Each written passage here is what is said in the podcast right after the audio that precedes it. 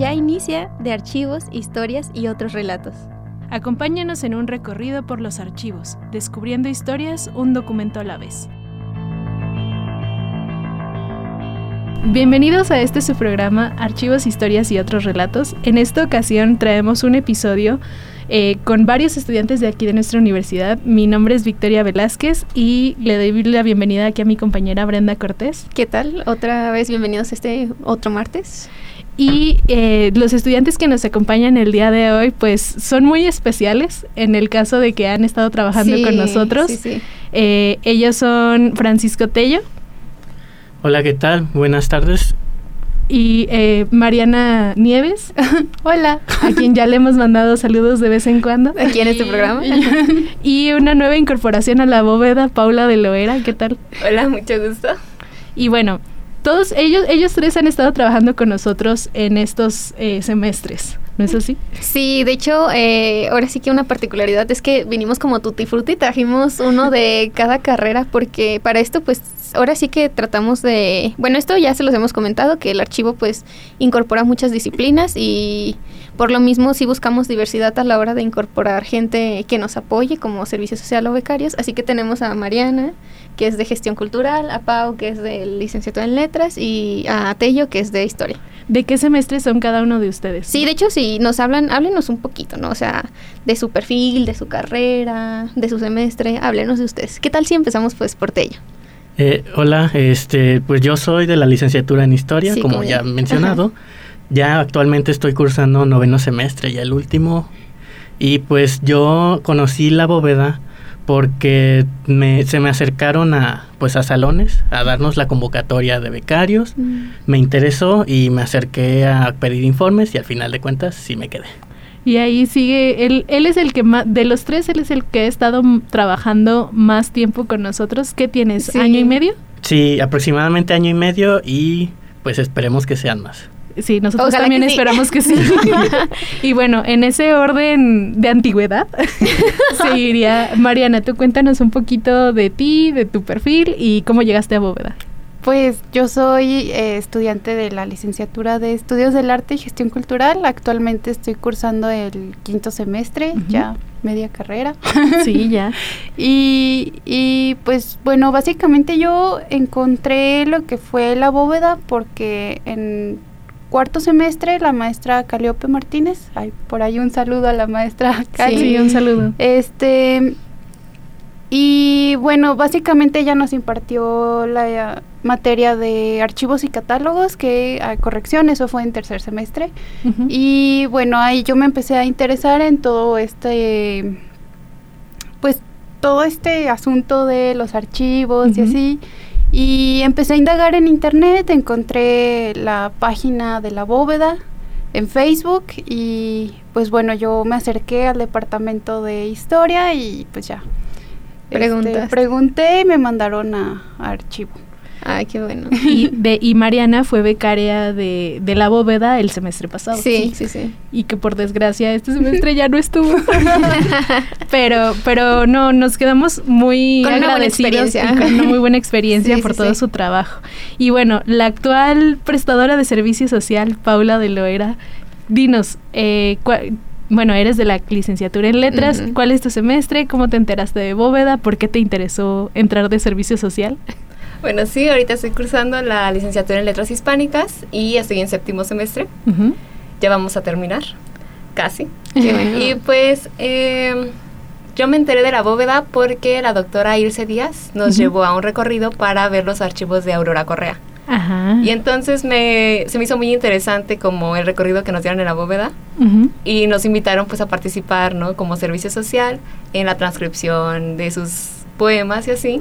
Y decidí, ¿por qué no? Me encantaría hacerlo y además Sí. los horarios me parecen como muy cómodos y la verdad hasta ahora me ha gustado bastante. Ay, qué Ay, bueno. sí, qué padre. Que Y de bueno, hecho también le mandamos un saludo Ajá, a, la sí, a la doctora doctora Ilse, Ilse. quien ya ha venido a, a- a A radio, radio con aquí, Brenda, ajá. Que la licenciatura en letras con el con el fondo de Aurora Correa tuvieron un, Un acercamiento, acercamiento, muy interesante y recuerdo, no sé, me parece que fue tu grupo que fueron específicamente para ver los documentos de Aurora Correa Sí. porque ella estaba impartiendo una materia sobre eh, literatura contemporánea española, ¿no sí, es así? sí, sí, sí. Sí, Y- estaban más interesados en la literatura del exilio. Y en la unidad precisamente Ajá. donde hablaban de, de esto del exilio, pues nos hicieron ahí una visita y también para nosotros fue muy interesante ver que Sí. Aurora Correa está llamando tanto la atención desde letras y desde otras disciplinas. Sí, y bueno, antes de seguir, pues eh, comentar que este, este programa no fue en balde, ¿no? O sea, ahora sí que traemos una intención, está iniciando este se- nuevo semestre y queremos eh, hacer publicidad de esto y pues, ¿qué tal si nos ayudan un poquito pues a comentarle a la gente que nos escucha a, a platicar de lo que estaban haciendo ahí en, en Bóveda? O lo que están actualmente Ajá, lo que haciendo. están actualmente haciendo. Empezamos otra vez con Tello. ¿Qué actividades has hecho? Que tú has hecho de todo ahí en Bóveda. Sí, sí, sí, bastante. Cuéntanos. Eh, bueno, yo cuando entré, entré como becario y en ese tiempo de becario me asignaron el fondo del maestro Oscar Malo. Él es el creador del himno, del himno de la universidad y tiene una carrera musical muy importante. Entonces me tocó realizar el listado nuevo de su fondo y posteriormente inicié el listado de Aquiles Rodríguez Nava. Un fondo muy extenso. Sí, que de hecho eh, una curiosidad del archivo del maestro Oscar Malo Flores es que es el único que nos ha donado personalmente su Sí, archivo. archivo O sea, él, él sigue vivo, le mandamos un saludo, porque la mayoría de los de la bóveda pues Son lo donaron que- eh, su familia Sí, después de haber sí, fallecido. Y, él- y él eh, tuvo esta conciencia de, bueno, tengo todo lo del himno, tengo mis composiciones de otros himnos de asociaciones y- educativas o eh, civiles, y él decidió donarlo ahí a la bóveda y pues sí, ha sido un archivo muy interesante, específicamente para la- Músicos, ajá. para músicos, ajá. Y Aquiles Rodríguez Nava, pues es un eh, ingeniero agrónomo que también tiene una colección muy extensa de documentos y que nos ayuda también a ver un poco sobre el, el cultivo de la vida en Aguascalientes. Sí, y también quien está interesado en, en lo que es el estudio del agua en Aguascalientes, ese fondo es muy útil porque tiene muchas este, documentación de perforación de pozos, fotografías en varios estados, ahorita no recuerdo exactamente en cuáles, pero la verdad es que ese fondo es bastante extenso, no solo en, en cantidad, sino en temáticas, tiene mucho de dónde cortarle para los que se quieran acercar a Bóveda a consultarlo. Y el de él sobre todo es siglo XX. sí es ya un poquito más cercano y también este pues a los curiosos en el fondo de Oscar Malo también hay cosas este de su trabajo como etnomusicólogo. Tenemos pues cosas que podrían estar en museos digámoslo y grabaciones de música este pues aborigen él le llama él lo etiqueta Mm. obviamente o- le pondríamos otra etiqueta actualmente pero este pues es música tradicional que alguien tanto de música o de historia se puede acercar ya una vez digitalizado el fondo a consultarlo y pues hacer un, un buen trabajo de ello. Sí, así es. Muchísimas gracias. Y bueno, Mariana y Paula, las dos trabajaron Sí, con Aurora Correa. sí. Este, Mariana, cuéntanos un poco de tus actividades. Eh, bueno, pues a mí se me asignó la transcripción, igual que mi compañera. Eh, trabajé con la caja 1, Ajá. Que fue muy extensa, pero costó mucho trabajo, pero al final, este, pues ya la caja quedó completa. Eh, contenía Nueve, nueve conjuntos. Nueve conjuntos y pues bueno, yo me encargué de transcribir eh, poemas inéditos de Aurora Correa, Sí, que pues de fue- sus primeros años. Ajá, de sus primeros años y que para darles contexto, eh, Mariana aquí menciona que una caja. Y son 22 cajas de Aurora 22. Correa, de cuales eh, habíamos Siete. 20, bueno, 20 de literatura. Ajá. Y de esas 20, 7 son de, de pura poesía. Ajá. Que a lo mejor suena poco, bueno, no. No. pero no lo es. Son más de mil fojas Ajá. en una sola caja. Y este, y Mariana estuvo la tarea de estar checando, o sea, leyendo todo y recuerden, o sea, estamos hablando de mediados del siglo XX, la mayoría de eso es manuscrito. Sí, sí. sí. Entonces, no es nada más empezar a copiar todo. Este, Mariana tuvo que descifrar la escritura de Aurora sí, O sea, Correa fue todo un trabajo, Mariana. ¿Hasta qué, hasta qué caja llegaste? a, la la 1. uno. A la Ajá. 1. y pero- todo un semestre para terminar. Pero en esa caja 1 hay más de 500 poemas. Sí, fácil. sí, es un montón. Fueron como 1200. Un montón. Fueron Sí. muchísimos. Y, y en años, Aurora Correa empezó a escribir desde los 12 años, Sí. que es 1900. 42. Y los poemas empiezan un poco después. Sí, en el 45 cuando tenía 15 años. Y, y ella no deja de escribir un solo día de su vida hasta 2008 que fallece. Entonces, imagínense la cantidad de, de, ajá, de poemas, que hay en este fondo. Y entonces, ¿esta Pau continuó con ese trabajo? Sí, bueno, por regla general de transcripción, pues si tú transcribes, no revisas. Entonces, eh, anteriormente también está Ale Morán. eh, a Ah, quien también sí. le, le mandamos Mandamos un saludos, quien también hizo su servicio social con nosotros. Ella hizo revisión de algunos eh, conjuntos de la caja 1 y Paula em- con- siguió con revisión Sí, pues también. ¿por qué no nos comentas ahora tú, Pau, un poquito de lo que has estado haciendo? Que de hecho llevas poquito tiempo, ¿no? ¿Cuánto, ¿Ya cuánto llevas con nosotros? Sí, ahorita creo que apenas cumplo dos semanas Ajá, prácticamente. sí, ajá. Y solamente he hecho un conjunto, revisado un conjunto de las transcripciones, que sí son muchísimos poemas, pero todos Ajá. están increíbles. La verdad que ningún poema pierde calidad. Creo que eso es algo muy bonito, que escribe todos los días hasta tres poemas, cinco poemas por día. Sí, y aún así sí, tiene sí. muchísima calidad. Y en la, trans- en la revisión de las transcripciones, pues prácticamente es como ir viendo que no se hayan ido como Errores de dedo, palabras. eh, luego se cambia mucho, por ejemplo, en el Word, lo que es los signos de admiración, Ah, que ella utiliza para abajo. Sí, bueno, que en las transcripciones pues se, se pone tal como lo escribió Sí, sí, el sí. autor y Aurora Correa no, en muchas ocasiones no usaba el signo de admiración de apertura, usaba siempre el de cierre en los dos lados. Sí. Sí. Entonces pues Word lo cambia y hay que volverlo a cambiar. Y a veces escribía como con ciertas faltas de ortografía, o sea, hasta eso tenemos que tener el cuidado para que quede Sí, que se exactamente igual. ajá. ¿Y qué tal con los manuscritos? Bueno, los manuscritos son todo Otro toda una reto. historia, sí. Sí. Esa, creo que es de las cosas que más he disfrutado, de hecho, esa parte de, De descifrar. de descifrar qué letra es, ¿no? Porque luego deja la S como muy pegadita Sí. a la última vocal, entonces está muy, Mm. muy genial. No, pues mm, a ver, vamos a seguir platicando un poco con Sí, ellos después de este corte musical. Así es, para seguir platicando de sus perfiles y de su acercamiento con nosotros en Bóveda.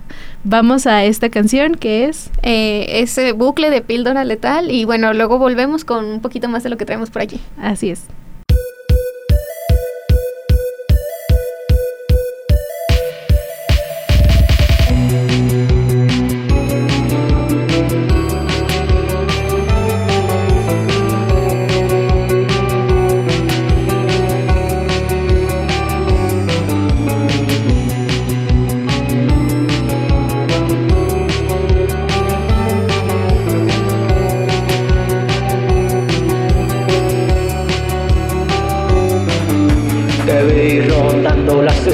Escalando las paredes, intentando escapar. Me vi intentando salirme de este juego, pero camino en círculos y siempre termino en el mismo lugar. Y creo que no, creo que a veces no hay escapatoria. Vivimos en un bucle, todo es lo mismo ya. Qué aburrido, pues todo se repite, se repite, se repite, se repite, se repite, se repite.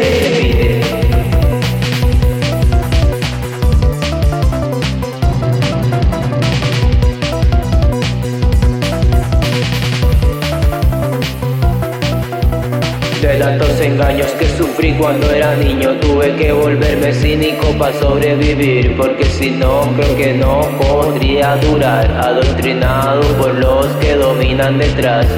Uso una mentira para decir la verdad Como decir que veo las balas floreciendo sobre el mar Pero salgo a la calle y es lo mismo Todo se repite, todo se repite, se repite y se repite. Todo es una copia de la copia de otra copia Que es la copia de la copia del engaño original todo es una copia de la copia de otra copia que es la copia de la copia del engaño original.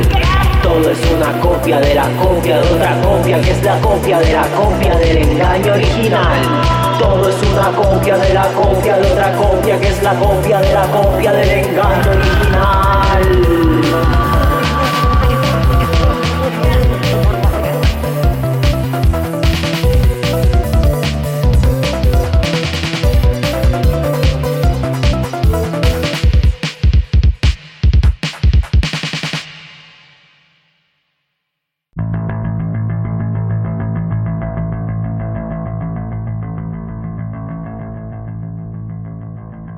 Estamos de vuelta en este su programa Archivos, Historias y otros relatos y continuamos con eh, estos estudiantes de diferentes licenciaturas que han trabajado con nosotros en Bóveda como servicio social y becarios.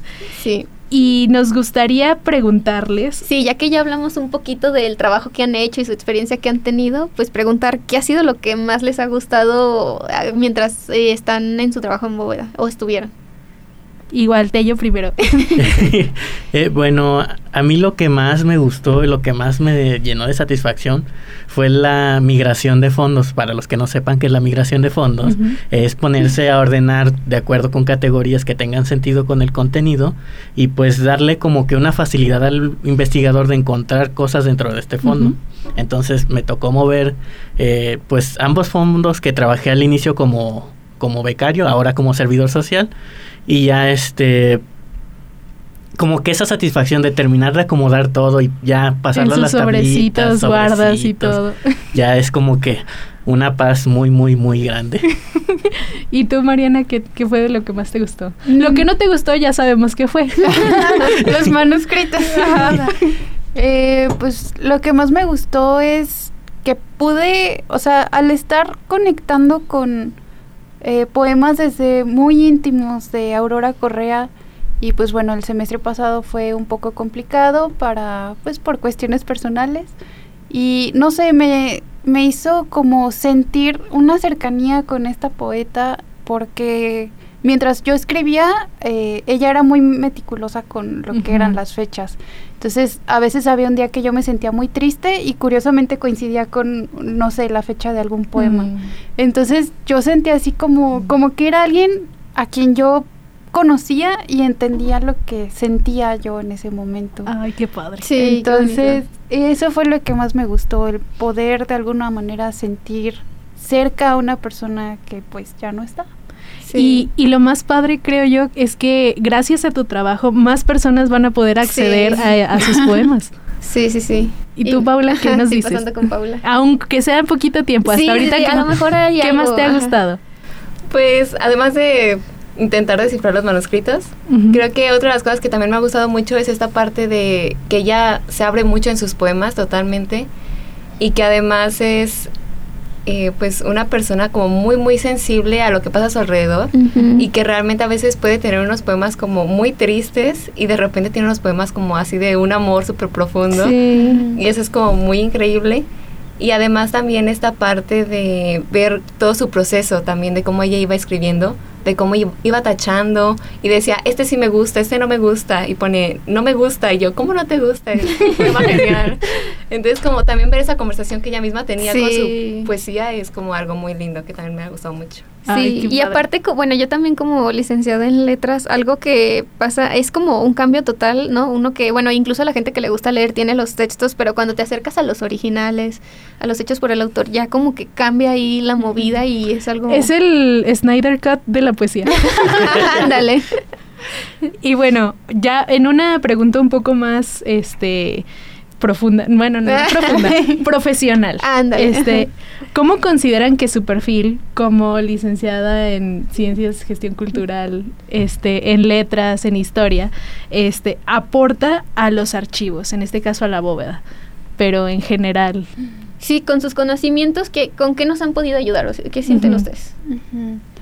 Pues, bueno, en mi caso, acá pues en gestión estamos eh, esa cercanía de lo que es el pues la cultura y pues no sé, un montón de cosas que vienen desde la sensibilidad, desde uh -huh. la memoria. Entonces, el conocer un poquito de lo que somos, desde dónde venimos, desde la historia, uh -huh. pues obviamente forma parte de nuestro patrimonio cultural. Ahora sí que, uh -huh.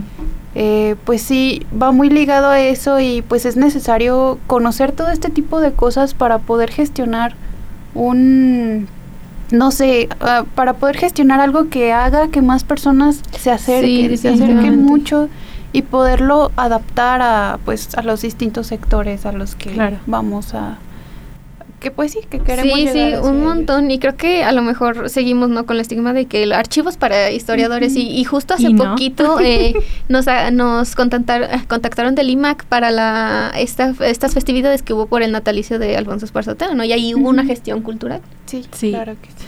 Y bueno, ¿ustedes qué nos pueden decir desde historia y letras? Bueno, pues desde historia, pues estamos estrechamente relacionados con el archivo. Eh, sí, ya dijimos. Pero mucha gente lo que em, pues se siente o se siente, se piensa es que nada más vas a consultar. Que tú nada más llegas y, por ejemplo, el archivólogo o el archivista va a llegar y te va a decir, no, pues aquí está lo que necesitas. y, pues... Como caído del cielo. así de, aquí está tu tema, estos son los documentos que vas a ocupar para tu investigación, que te vaya muy bien. Y no, realmente uno como investigador pues tiene que entender que la archivística es un trabajo, una labor muy ardua, que para hacer el trabajo que hemos descrito los tres aquí es... Em, tienen que tener en cuenta que son trabajos de seis meses, años, como para que esté disponible al, investigador. Y yo, trabajando desde dentro, siento que lo que ha aportado la historia es esa parte como, digamos, de detective, que te pones como que a, rellenar los huequitos que luego no están en la documentación, que no encuentras la forma de escribirlo bien y dices, chin, ¿cómo le va a servir a un investigador esta, esta descripción tan simple que tengo con la información? Entonces yo como historiador empezaba a conectar, no, tal documento del mismo fondo me estaba diciendo esto, entonces empiezas como que a armar una historia y a completar como que esas partes. Y pues a mí se me hacía un poquito más fácil lo que era entender manuscritos pues porque yo llevé este paleografía, entonces este pues esas partes como que, ayudan, pero realmente la labor del archivista es muy distinta a la del historiador y yo he aprendido mm. muchísimo trabajando dentro de la bóveda. Ay, muchas gracias. ¿Y tú, Paula, qué nos dices? Bueno, creo que en el tiempo que he estado, algo que he podido notar es que, por ejemplo, esa formación que tenemos en letras de, pues, desde el ámbito literario, es que vas viendo como ciertas temáticas o ciertas líneas que pueden ir siguiendo como estos eh, estos escritores, en este caso Aurora Correa, que vas leyendo sus poemas y vas diciendo, ah, existe esa temática, ¿no? Y de repente ves que retoma no sé, cierto tópico, de repente que regresa a él, o que hay como mucha similitud en ciertos poemas durante ciertos periodos de tiempo, ¿no? Entonces creo que eso es algo que puedes ir como rastreando cuando tienes como esta formación. Sí. Y te puede facilitar, ¿no? Incluso como cuando te quieres acercar al, a los poemas, te puede facilitar ya sea, por ejemplo, acomodarlos, organizarlos, ya sea para consulta o incluso para formar, no sé, alguna antología de la vida de la poeta, cosas así que realmente pues al final del día de la carrera luego nos enseñan a hacer. Y que son habilidades muy valiosas precisamente para hacer lo que luego nos dice Tello de la descripción, de darle el acceso a las personas que están en busca de temáticas específicas o de, eh, no sé, recursos literarios, todo eso. Sí, sí, sí. Pues, eh, y bueno, ya habiendo hablado de esto, eh, ¿Por qué no nos comentan eh, una anécdota? sí, bueno, una anécdota. Ajá. Alguien, algo que se les ocurra, que aquí en el momento, ¿no? bueno, algo muy curioso porque mientras estaba revisando algunos de los poemas, eh, había como algunas palabras que luego la E y la C se parecen mucho. Y de repente decía, Dorian, ¿te marchas? No, te mareas. Y era Dorian, ¿te marchas? Entonces todo el poema decía te mareas y yo al inicio no entendía muy bien, pero era te marchas y yo así, ah, tiene mucho más sentido, se siente más profundo, ¿no? Con te marchas. Bueno, pues yo, este, algo de lo que me acuerdo mucho es que haciendo la, el, pues digamos el listado preliminar de eh, Nava, en muchos de sus libros él tendía a, guardar flores, a guardar vegetación, lo cual era muy lindo, pero pues era muy malo para el libro. que son los que llamamos los testigos, ¿no? Sí. Y que es una práctica muy interesante de los libros y que incluso se han hecho exposiciones de testigos que, que son estos objetos que guardamos en los libros y se han hecho exposiciones completas con, con objetos. Sí. Pero sí, o sea, siempre hay algo como que nos llama esa atención. Este, y pues, no sé, que algo, muy rápido, algo que se hayan llevado de su experiencia en bóveda. Este. Mm, yo la verdad sí aprendí muchísimo. Aprendí, aunque fue un periodo corto, pero creo que aprendí mucho en, en pues sí, en cuestiones de todo esto de historia. Y pues sí, obviamente invitar, eh, a, invité a mis compañeros a pues que se dieran una vuelta acá a Bóveda cuando quisieran y obviamente pues también este invitarlos a crear su propio archivo. Porque eso pues también o sea no solamente vamos a Y más, consultar y más con ellos que son futuros gestores. Claro, Sí, entonces yo creo que pues ya ahorita somos una carrera que vamos en, en ascenso, pero creo que sí es importante que también nosotros dejemos un, un- una documentación Sí, Ujú. sí, sí. de pues sí de lo que nos dedicamos a hacer y cómo podemos indirectamente o muy directamente a- ayudar a futuras generaciones. Sí. Y bueno, ustedes, chicos. Pues yo aprendí mucho de la labor del archivista y lo cual me ayudó mucho porque yo tenía muchos problemas para citar en archivo, no entendía Mm. cómo funcionaba eso. Y una vez de que te metes y que tienes que entender y saber cómo vas a acomodar una, un fondo, serie, caja, expediente y así, entonces ya citar en archivo, ta, ta, ta, ta, bien fácil. Es más, hasta mis compañeros me preguntan, yo les digo, no, pues primero va esto, luego esto. Y Ya experto. Sí, ya. Pero la verdad es que mucho de la, la labor es aprendizaje. Ujú. Ustedes entren, acérquense a, a bóveda y siempre van a aprender algo. Sí, bueno, tú, Pau. Sí, pues yo pienso que me ha enseñado, por ejemplo, a qué tienes que tener en cuenta al momento de organizar Ujú. y al momento de capturar, ¿no? Pasar como de manuscrito a, a digital. Tener en cuenta como ciertos elementos que parece muy obvio ya una vez que lo estás viendo, pero al inicio no, no es algo que tomas en cuenta para hacerlo. Entonces, la verdad está muy padre. Sí. No, pues muchísimas gracias a los Sí, tres, sí. tanto por su labor en bóveda como por acompañarnos este día. Y, y pues nada más nos queda, Brenda, invitar a todos Sí, los sí. que nos están Ya escuchando. escucharon de viva voz a, a unos participantes tanto de servicio social como de becarios y como ya les decía, está iniciando este nuevo semestre, ya estamos recibiendo servicio social y pronto se va a abrir la convocatoria de becarios, así que por favor estén muy pendientes de las redes, si nos las puedes decir, Victoria. Así es, en el Archivo General e Histórico UAA en Facebook o también Bóveda Jesús F. Contreras, en nuestras páginas web archivo.ua.mx y bóvedacontreras.ua.mx o a los teléfonos 449-910-7400. Las extensiones son 20112 para el Departamento de Archivo y 20113 para la Bóveda. Estamos a sus órdenes de lunes a viernes de 8 de la mañana a 3 y media de la tarde. Sí, y pues eso sería todo por el programa de hoy. Muchísimas gracias y nos escuchamos nuevamente el próximo martes.